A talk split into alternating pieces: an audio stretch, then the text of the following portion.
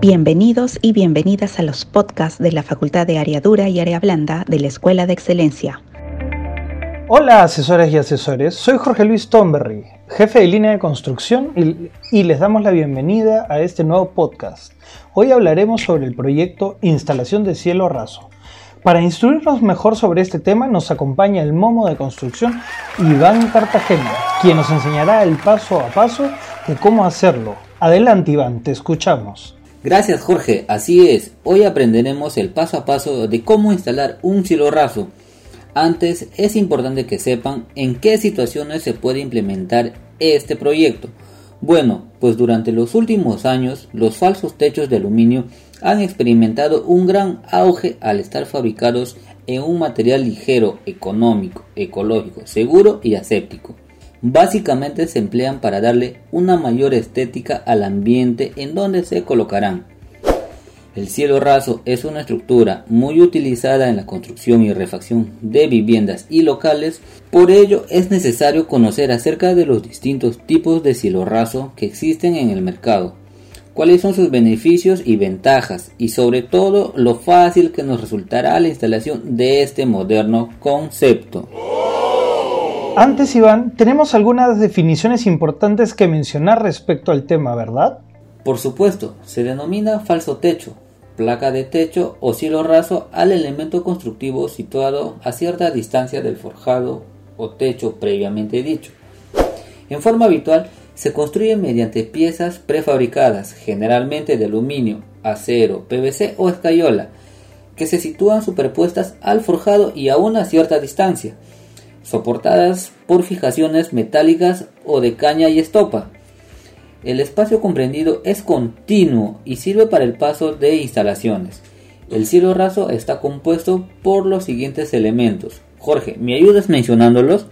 Claro, primero tenemos las baldosas acústicas, que es un producto de acabado para cielo raso diseñado para ofrecer soluciones eficientes y confort acústico en los ambientes con presentaciones de 2 pulgadas y 4 pulgadas. Eso, equivale a 1.22 metros por 0.61 metros para un área útil de 0.74 metros cuadrados o 2 por 2 pulgadas que equivaldría a 0.61 metros por 0.61 metros, para un área útil de 0.37 metros cuadrados. Son fabricados en distintos materiales como fibra mineral, fibrocemento, lana de vidrio o aluminio que serán utilizadas dependiendo de la necesidad y, del diseño propuesto. Luego tenemos a las suspensiones metálicas, que son perfiles livianos de 15 16 avos, 24 milímetros, o de 9 16 avos, 15 milímetros a la vista, fabricados en acero electrogalvanizado con acabado de color blanco o negro. Están especialmente diseñados para alojar las baldosas. Entre estas tenemos suspensión ángulo perimetral 3.05 metros, suspensión T principal 3.66 metros, suspensión T secundaria 1.22 metros y finalmente suspensión T terciaria 0.61 metros. Y por último, asesores y asesoras, tenemos las fijaciones y elementos de suspensión. Para fijar las suspensiones metálicas perimetrales a los muros, utilizar clavos de disparo de 3 cuartos. Para colocar los perfiles principales, se utilizan un elemento de suspensión elaborado con alambre galvanizado número 14 de preferencia. Para fijar el alambre a la losa, utilizar clavos de una pulgada. Se necesitarán para las fijaciones los fulminantes. También podríamos clasificar a las baldosas según su composición, la cual puede ser de fibra mineral, este, vidrio o cemento. Con respecto a las reglamentaciones o medidas, la distancia entre el techo y el cielo raso deberá ser por lo menos 30 centímetros. Esto se hace con la sola finalidad de dejar la ventilación pertinente y evitar la condensación.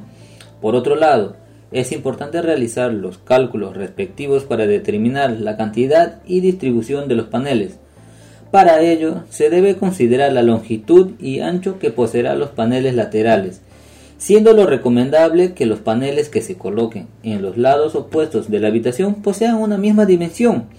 A partir de estos datos, se calcula la cantidad de paneles adicionales que requerirá el ambiente para cubrir el cielo raso. Iván, ¿qué te parece si ya empezamos con el paso a paso del proyecto? Antes, por favor, todo lo que necesitaremos. Efectivamente, Jorge. Como driver tendremos el cielo raso. En cuanto a los materiales que necesitaremos, son ángulo perimetral, suspensión T principal, suspensión T secundaria, suspensión T terciaria, clavo de disparo de 3 cuartos, clavo clic para cielo raso, fulminante calibre 22 marrón o verde, alambre galvanizado número 14 o número 16, rejilla para luminaria, spot, downline, focos ahorradores, LED, luminarias tipo rejilla, fijaciones, anclaje, cielo raso y por último focos incandescentes. Y las herramientas que utilizaremos serán tijera de aviación, nivel manguera o nivel láser, tira líneas, cuchilla o cúter, taladro o atornillador eléctrico, puntera, escalera, wincha, lápiz, martillo y una pistola de disparo.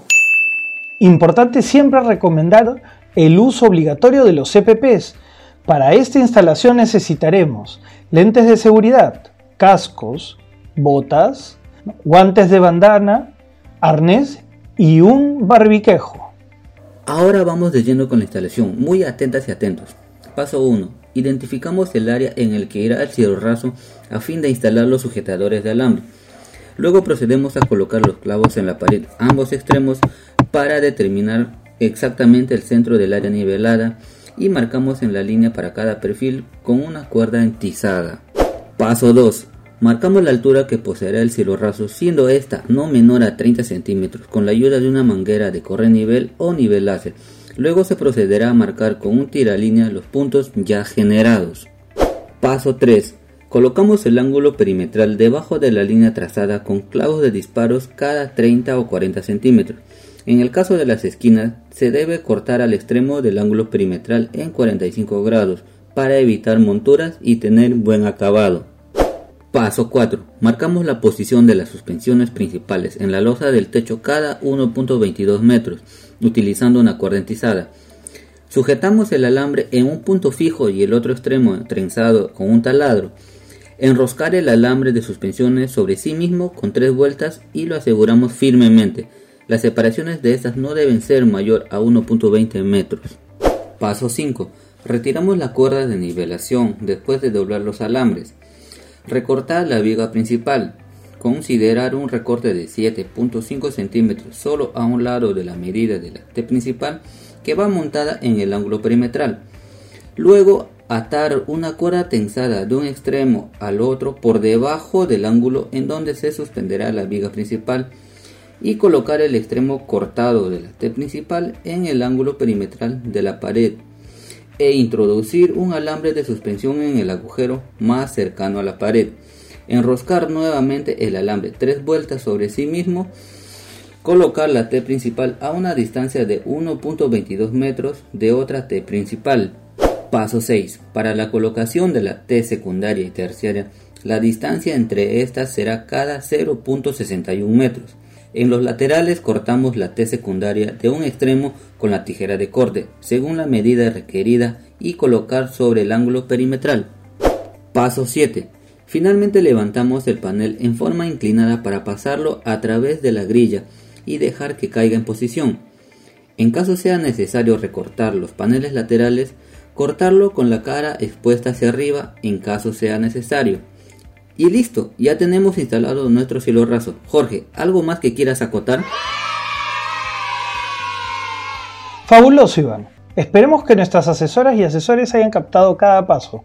No nos olvidemos, como en todo podcast, de los tips de atención al cliente que todo asesor y asesora deben tener en cuenta.